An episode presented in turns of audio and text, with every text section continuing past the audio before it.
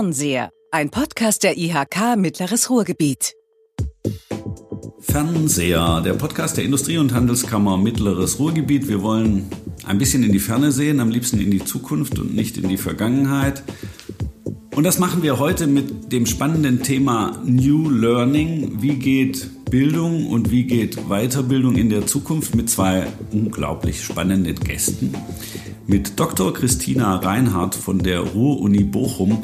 Frau Dr. Reinhardt ist die Kanzlerin der Ruhr-Uni.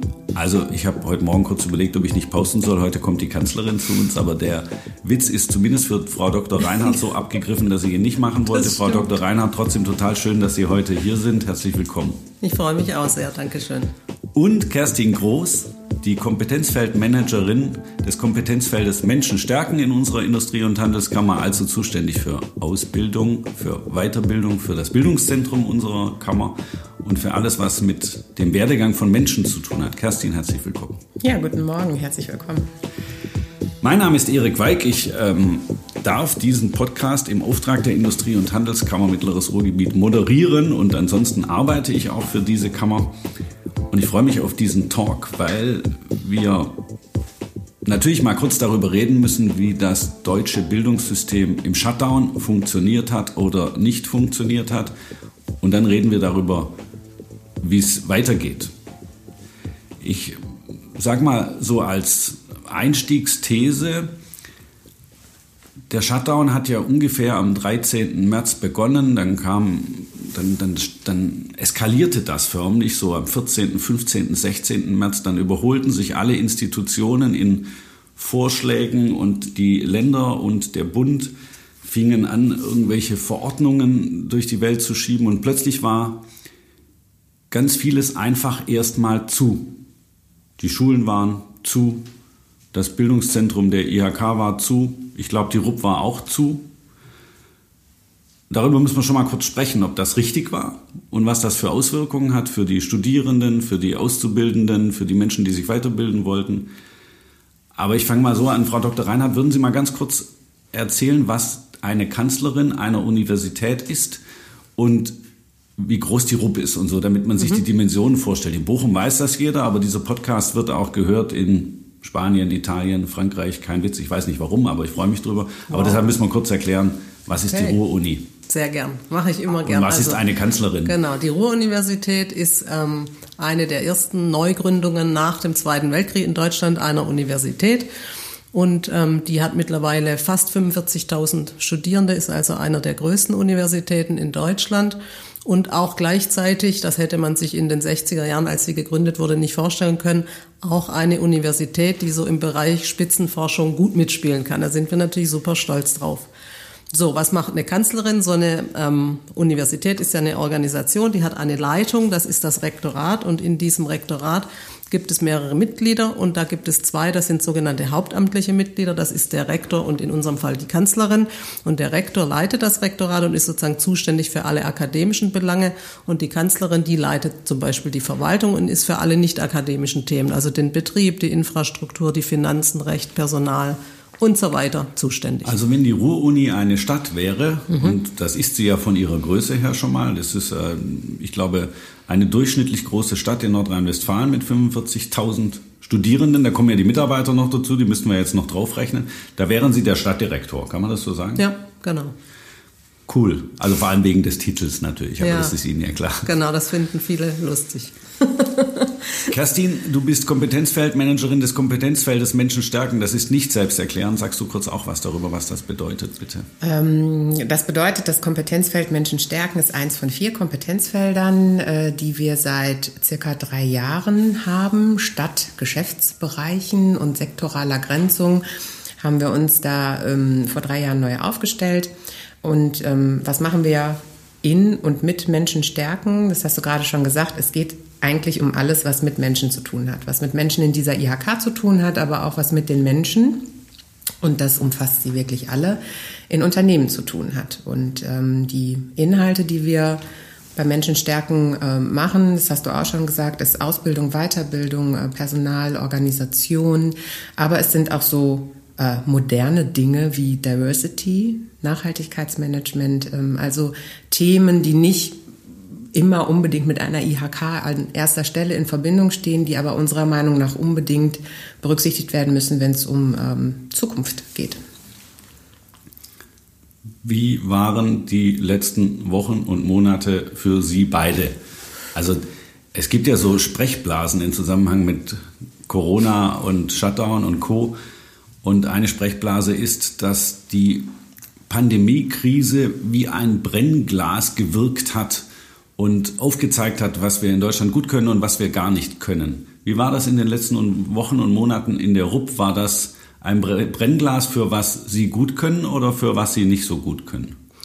Ich glaube, es war eher ein Brennglas für was wir gut können, aber ich finde den Satz auch richtig. Also ich habe das sozusagen, das kann man ja skalieren auf allen Ebenen. Man kann das auf Personen skalieren, dass Eigenschaften von Personen stärker rauskommen, die guten und die schlechten. Kann man für Organisationen sagen und für das ganze Land. Also deswegen finde ich die Aussage absolut richtig.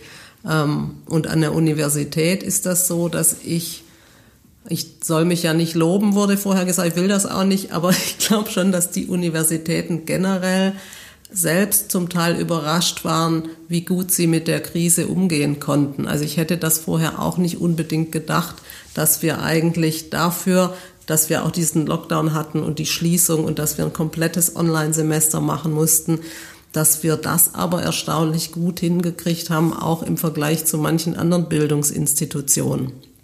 Also beispielsweise kann ich, ähm, beobachte ich das immer auch an der Schnittstelle zwischen Schulen auf der einen Seite und Universitäten und den Graben finde ich riesig und den finde ich auch erschreckend. Also bei den Schulen beobachte ich das als Mutter, ne, wie wenig die Schulen auf Digitalisierung vorbereitet waren und sehe diesen riesigen Unterschied zu den Universitäten, wie gut die eigentlich darauf dann am Ende vorbereitet waren. Also hat es die RUB besser hingekriegt als die Schulen? Ich muss ja viel besser. Und ich habe mir auch überlegt, ja wirklich, woran hat das eigentlich gelegen? Ich glaube, das ähm, liegt zum einen daran, dass wir eine ganz andere Infrastruktur schon mal haben. Also wir, ne, wir haben einen riesigen IT-Bereich, den haben wir seit Jahrzehnten und der funktioniert auch recht gut. Das heißt, wir haben da irgendwie ganz viel Vorsprung im Vergleich zu den Schulen dann ist es so, dass ich habe auch nochmal überlegt, wie lange gibt es eigentlich das Thema E-Learning an Universitäten? Das gibt es auch fast 20 Jahre. Das heißt nicht, dass wir flächendeckend E-Learning gemacht haben, aber wir hatten die Kompetenz, wir haben da ähm, Erfahrungen mit im kleineren und wir haben dann auch in den letzten Jahren, jetzt an der Ruhr-Universität zum Beispiel, das war auch ein Glück, hatten wir das Thema Digitalisierungsstrategie für die Lehre gemacht und da in dem Zuge dieser Digitalisierungsstrategie. Darf ich fragen, wann haben Sie angefangen mit der Digitalisierungsstrategie? Ich glaube, die Digitalisierungsstrategie für die Lehre, jetzt speziell ja. diesen Prozess, unabhängig davon, dass wir E-Learning 2000, weiß ich nicht, vier schon hatten, aber diesen Prozess, das war, glaube ich, 2016, 17 und war 18 fertig. Und das Besondere daran war, dass in dem Zuge jede Fakultät sozusagen Commitment bringen musste und sagen musste, wie wollen wir uns mit Digitalisierung für die Lehre aufstellen, was sind unsere Hauptprojekte. Das heißt, es kam keiner drum rum, sich da einzubringen in diesen Prozess. Das heißt, wir hatten irgendwie so eine Basis an ganz vielen Stellen für die digitale Lehre. Und ähm, als das dann sein musste, haben, glaube ich, auch nur zwei Faktoren eine Rolle gespielt jetzt an der RUP. Das eine war, dass wir früher als die Politik erkannt und entschieden haben, dass das Sommersemester online stattfinden wird. Das heißt, wir hatten noch fünf Wochen Zeit, bevor das Semester losging, für die Vorbereitung.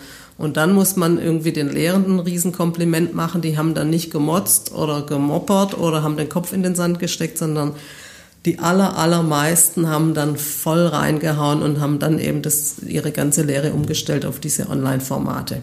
So, also das ist jetzt der ganze positive Reigen. Ich kann ja später auch mal erzählen, dass nicht alles einfach ist und nicht alles perfekt funktioniert hat. Das ist ja auch klar. Aber im Großen und Ganzen und gerade im Vergleich zu den Schulen, die ich da als extremst gebeutelt erlebe, glaube ich, dass die Universitäten sehr gut durch die Krise gekommen sind im Vergleich zu anderen Branchen.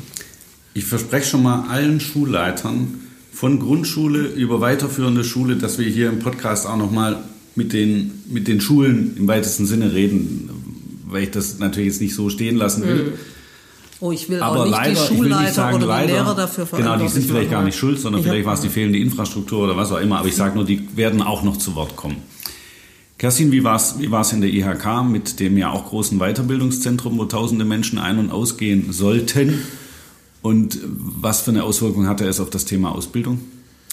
Ähm, ja, also mehrere Themen. Du hast ja auch gefragt, wie es äh, sozusagen bei uns äh, hier intern mit der IHK gelaufen ist. Ähm, wir waren da nicht darauf vorbereitet. Wir hatten keine gemeinsame digitale Kommunikationsplattform unabhängig von Netzen. Das ist eine Möglichkeit über die Gruppen war das ganze Thema mit, ähm, also ich glaube in den ersten äh, fünf Tagen nach dem Shutdown hatte ich plötzlich 17 neue Apps auf meinen äh, mobilen Endgeräten, weil, und das ist das Positive, die Mitarbeiterinnen und Mitarbeiter ähm, sehr schnell, nachdem sie ins Homeoffice gegangen sind, äh, verstanden haben, wir brauchen die Teams, wir brauchen die Kommunikation. Ähm, dann war die Frage, wie geht das? Und dann ging quasi in jedem Team, äh, gab es eine Entscheidung für eine eigene Kommunikationsplattform, die irgendwie verfügbar war. Das ging natürlich nicht lange gut. Dann haben wir nachgezogen und haben uns dann auf eine auch ähm, committed, also haben uns jetzt auf eine Gesamtkommunikationsplattform eingestellt und das merkte man war so ein erster Schritt in Richtung Sicherheit und Orientierung und äh, das läuft. In Bezug auf die Weiterbildung hast du recht, von größtenteils Präsenz auf Null auf und was kommt jetzt? Also wollen wir es weiter anbieten? Da sind laufende äh, Lehrgänge, die da drin sind, ähm, Aufstiegsfortbildungen. Ähm, da sind die Wirtschaftsfachwirte von betroffen gewesen und so weiter. Ähm, gab es eine extrem schnelle Reaktion, dass sozusagen von uns äh, der Impuls auch an die Dozenten gegangen ist, zu sagen, wir können euch das anbieten weil wir auch mit äh, Dienstleistern zusammenarbeiten, die in Teilen schon E-Learning angeboten haben und haben diese Plattform allen zur Verfügung gestellt, haben dann zusammen mit denen schnell Schulung gemacht, also wie wähle ich mich ein, wie funktioniert das, wie ist die Technik dahinter? Ähm, und dann ging das relativ schnell, dass sich da alle drauf eingelassen hatten. Sie mussten es, also die Entscheidung zu, gehe ich Präsenz oder nutze ich für mich das Thema Lernen ähm, online oder digital, war plötzlich keine Entscheidung mehr, die man so sich abends mal überlegt, sondern es war alternativlos in dem Moment. Also der Lehrgang ging weiter und dann äh, musste man da reingehen.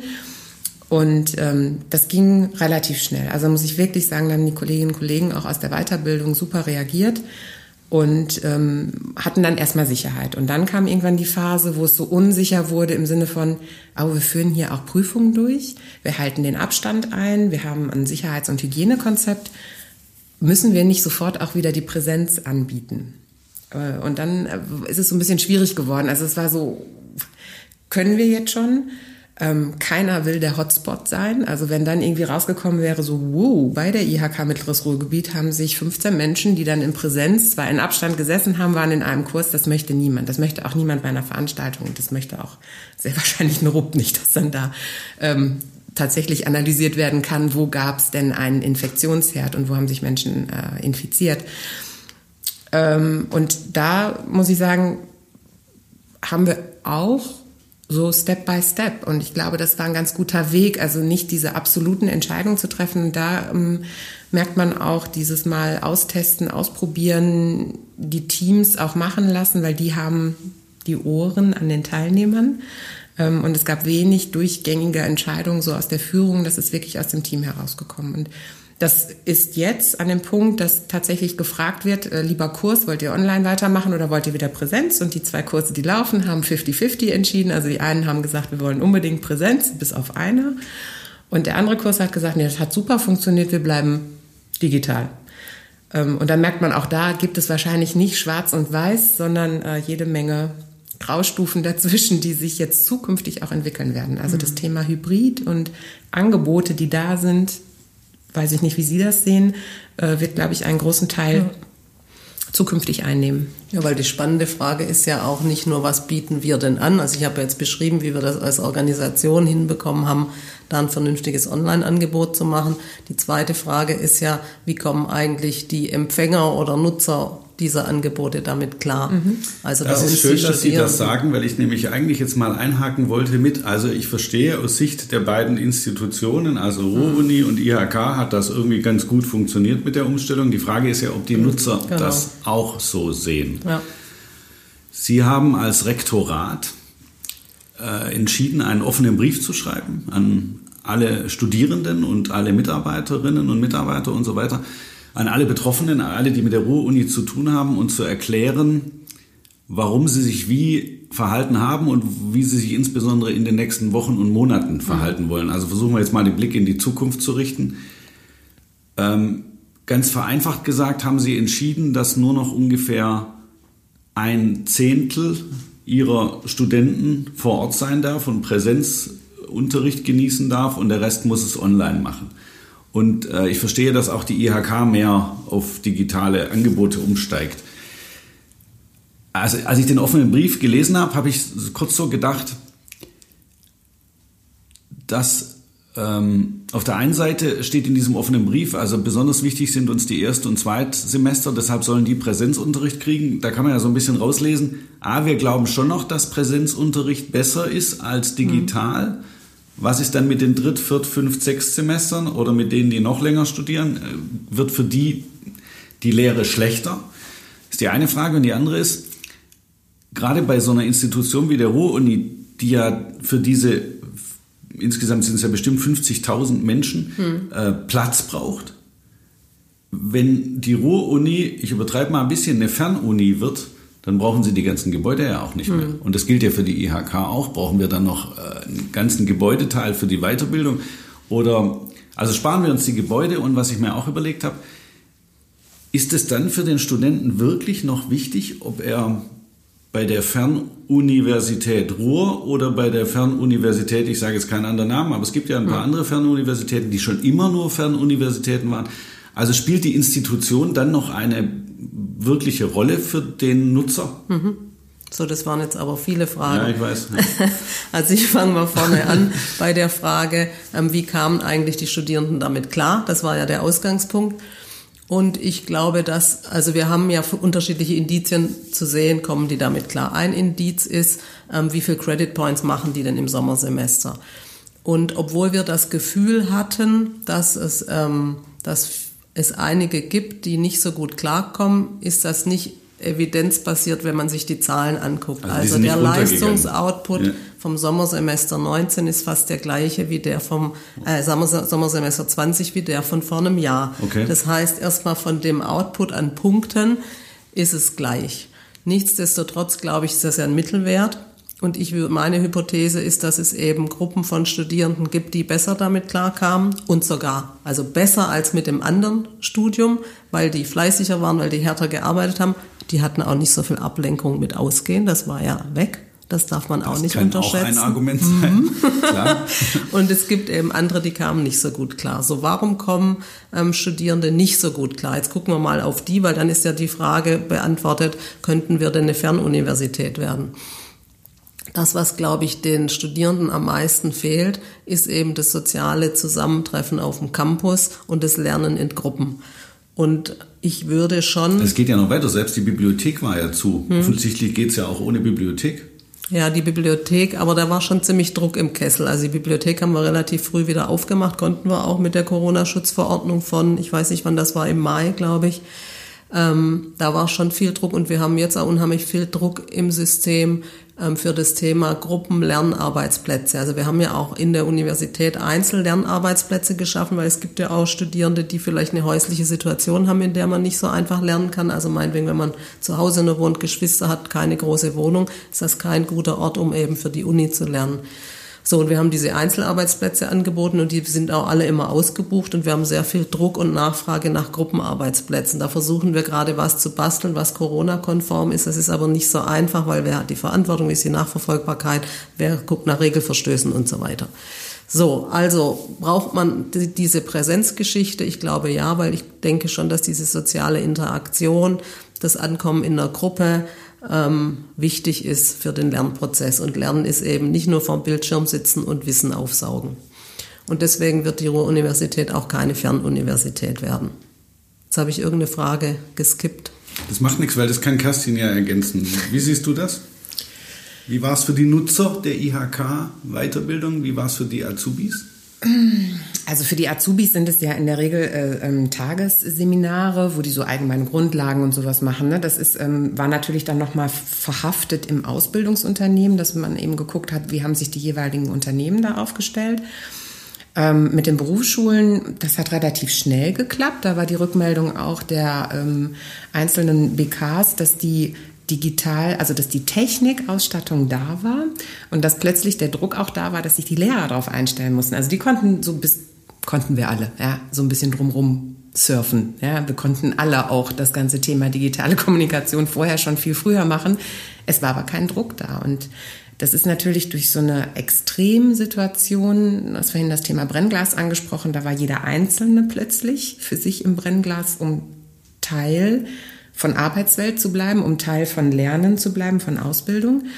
Ähm, und ich nehme das so wahr, so war auch die Rückmeldung von den Teilnehmern hier, die haben das sehr dankbar angenommen. Also es gab das Alternativangebot und die hatten sich schon dafür entschieden, sich mit Lernen auseinanderzusetzen, neben ihrem Beruf oder neben ihrer Ausbildung. Das ist ja nochmal ein bisschen was anderes als an der RUB. Da ist es die, die Erstausbildung, mhm. wenn ich das Studium mache. Regel, ne? ja. In der Regel ist es so. Ähm, und wir haben ja hier mit ähm, Menschen zu tun, die sich nach einer Erstausbildung oder einem Studium im Laufe ihres Berufslebens entscheiden oder der Arbeitgeber bietet etwas an und sagt, ähm, Mensch, lebenslanges Lernen ist etwas, was für uns wichtig ist, um erfolgreich zu bleiben, was für jeden Einzelnen wichtig ist, um nicht stehen zu bleiben. Und ähm, da kommt dieser Begriff New Learning. Das ist etwas, was sich verändert. Ähm, dieser Zeitpunkt, wann kann ich das tun? Also brauche ich ein, zwei, drei Tage wirklich frei in meinem täglichen Arbeitsleben, muss das vororganisieren und nachorganisieren, um mir diese drei Tage gönnen zu können? Oder kann ich mir das nicht einfach auch dauerhaft in sehr viel kürzeren Slots gönnen? Also wird sich auch das Angebot insgesamt von, es ist ein Tag mit acht Stunden, es ist Präsenz, ähm, es ist äh, eine Trainerin, ein Trainer da, der ein Lernerlebnis, wie auch immer, kreiert.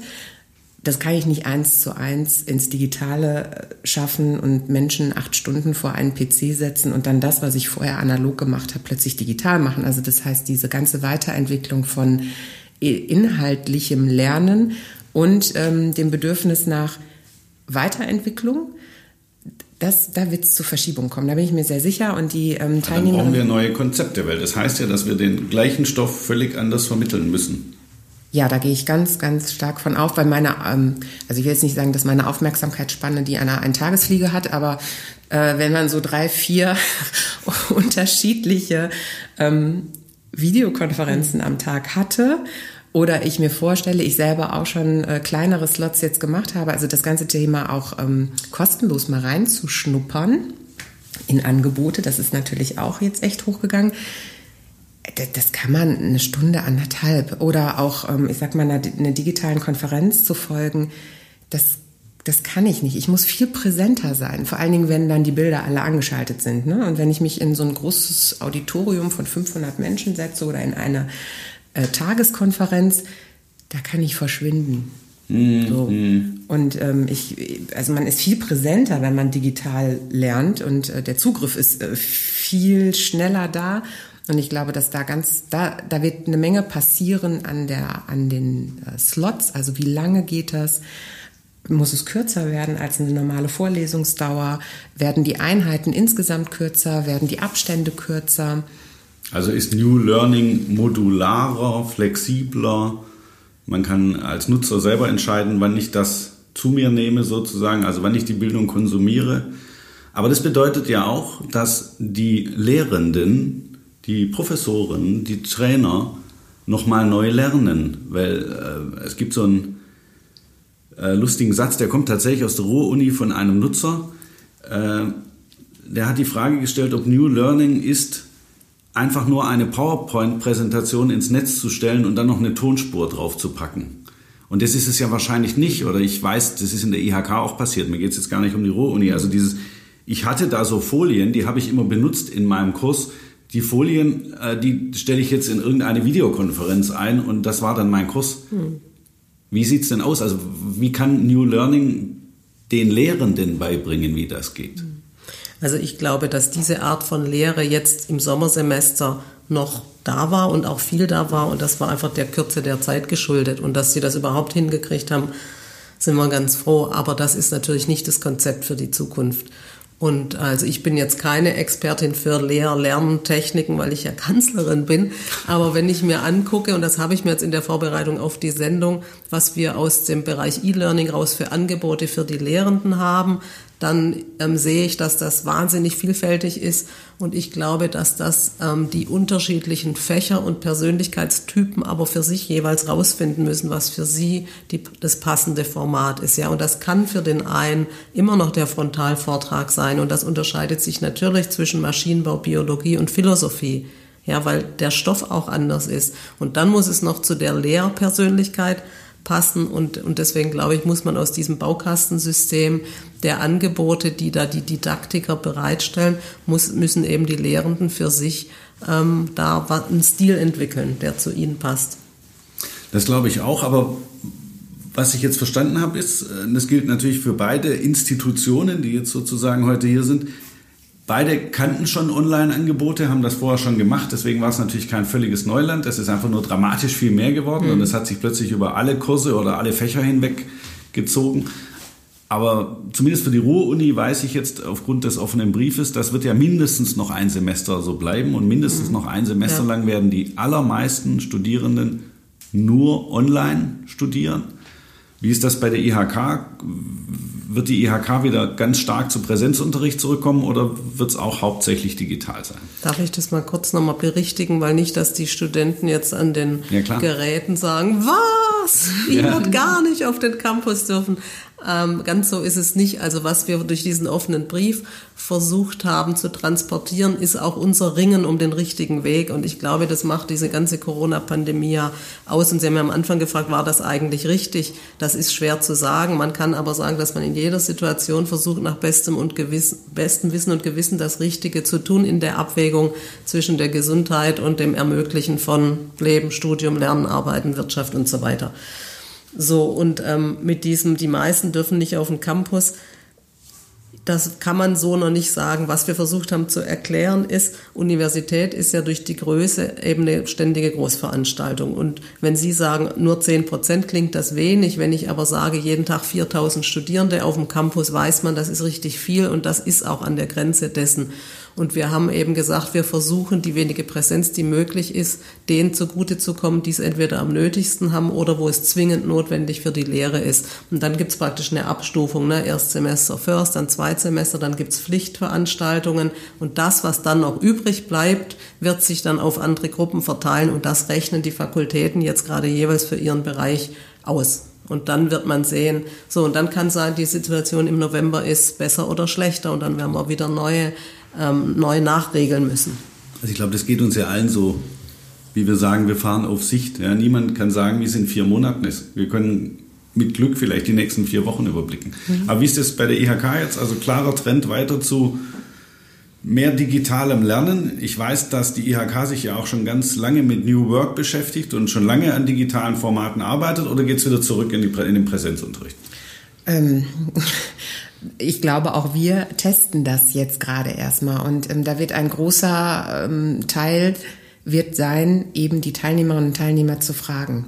Und die, das ist auch eine Entwicklung, die ich sehe, diese Individualisierung des Lernens, dieses individuell, ich suche mir das raus, was für mich am besten passt. Und es kann für einige eben sein, dass sie Blut geleckt haben und festgestellt haben, das ist total gut. Also ich habe den gleichen Output oder vielleicht sogar höher, weil ich fokussierter bin. Und es kann genauso sein, dass andere sagen, nee, ich brauche die Interaktion, genauso wie Sie das gesagt haben. Also wir sind halt soziale Wesen und gerade im Lernen, auch im New Learning, sind wir noch viel stärker soziale Wesen, weil das ähm, Thema New Work und daraus entstanden auch die Frage, brauche ich auch New Learning, wenn ich neues Arbeiten mache, ganz stark damit verbunden ist, wie wir voneinander lernen. Also kann ich Kompetenz nur aufbauen, wenn ich am Ende ein Zertifikat äh, da stehen habe oder einen Zettel, wo drauf steht, ne, da hat sich jemand eine gewisse Zeit mit einem gewissen Thema beschäftigt und deswegen ist er oder sie befähigt, etwas zu tun?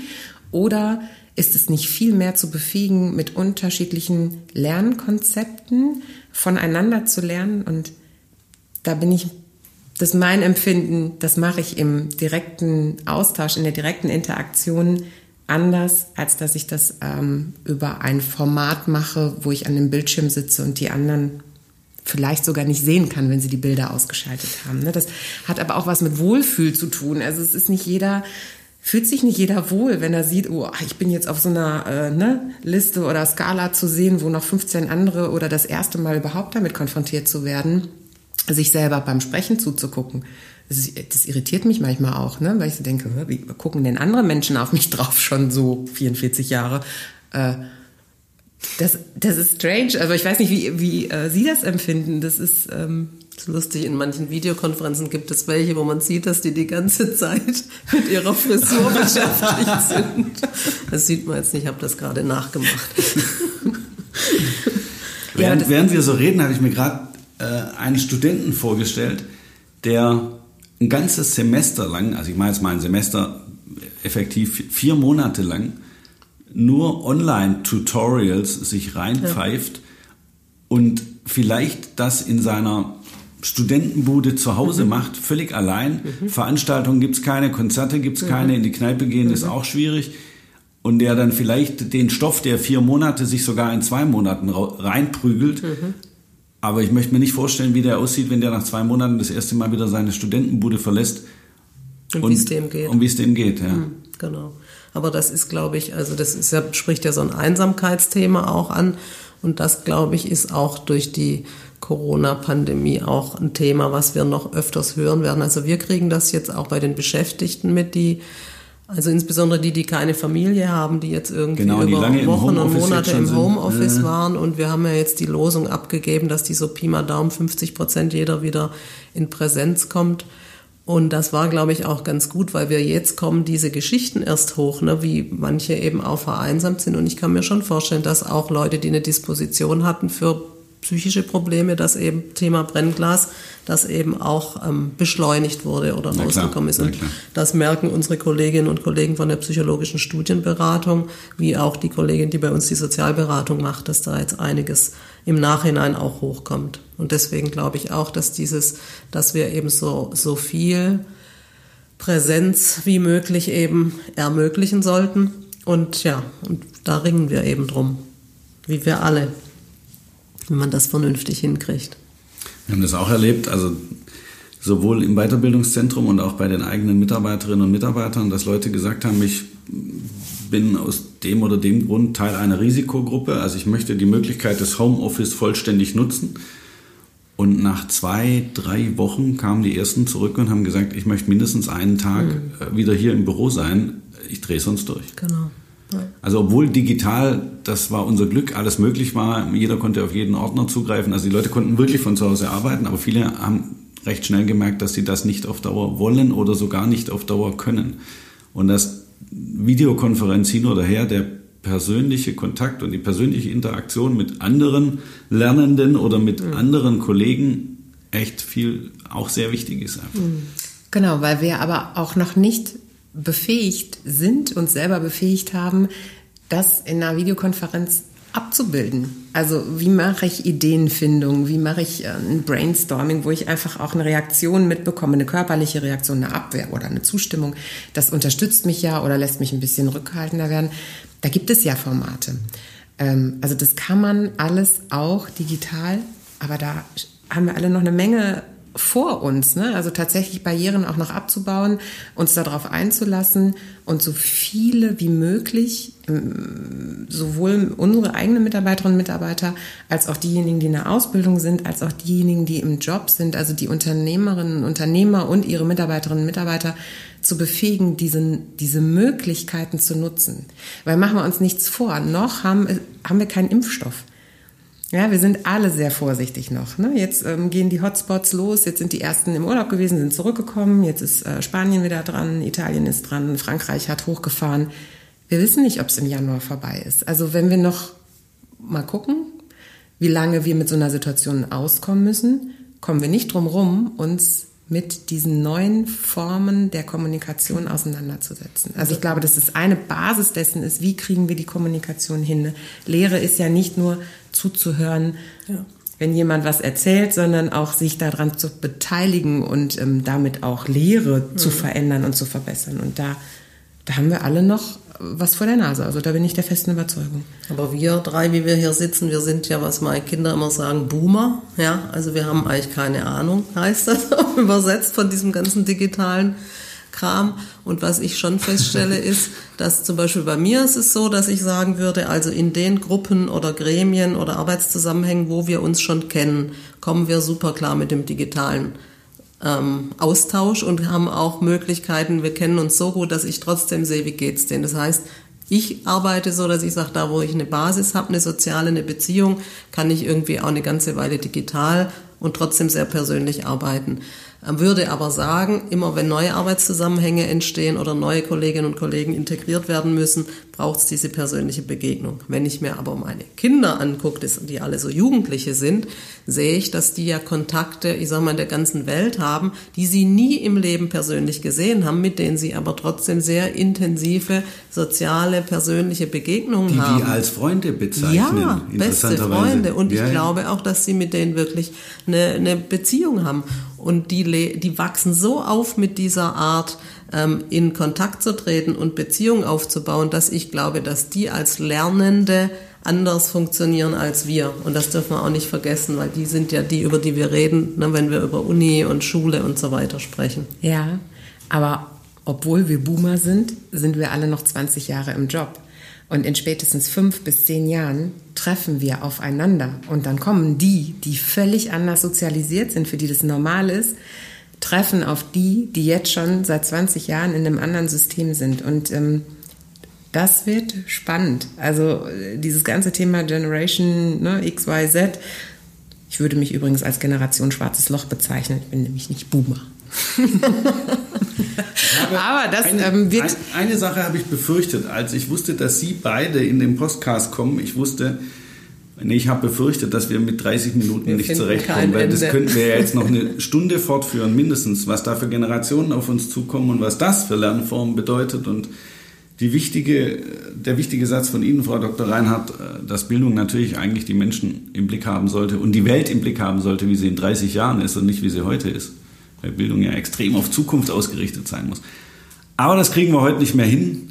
Ich glaube aber, dass wir uns nochmal wiedersehen in diesem Podcast, wenn es euch beiden so viel Spaß gemacht hat wie wir, weil wir müssen ja mal spätestens in einem Semester gucken, wie ist es denn jetzt gelaufen? Oh ja. Und wie wird das nächste und das übernächste Semester laufen? Weil selbst, das klang ja gerade auch an, Kerstin, du hast es nochmal erwähnt, selbst wenn der Impfstoff kommt, es glaubt ja keiner, dass von einem Tag auf den anderen Milliarden Menschen mit diesem Impfstoff versorgt werden können. Wir reden über die, dieses Thema Logistik, haben wir ja noch gar nicht gesprochen, was den Impfstoff angeht und die Frage, wer kriegt ihn zuerst und wer kriegt ihn als zweites und wer kriegt ihn als drittes und so weiter. Das heißt, das wird ja alles so oder so noch eine Weile dauern. Deswegen werden wir uns auch im Zusammenhang mit dem vorsichtigen Lockup noch ganz lange mit New Learning beschäftigen. Aber mit New Learning werden wir uns hoffentlich für immer beschäftigen und das Lernen und die Lehrer werden sich hoffentlich nicht nur im Brennglas einer Pandemie extrem erneuern und auf Zukunft ausrichten, sondern das muss natürlich immer passieren. Und wenn so Menschen wie Sie beide mit dem Thema Bildung beschäftigt sind, dann bin ich sehr zuversichtlich. Und deshalb sage ich danke, dass Sie da waren. Ich hoffe, es hat Ihnen auch ein bisschen Spaß gemacht. Ich bedanke mich auch, mir hat es Spaß gemacht. Vielen Dank, mir hat es auch Spaß gemacht. Dann würde ich sagen, alles Gute, bleiben Sie gesund und lasst uns in Kontakt bleiben. Tschüss.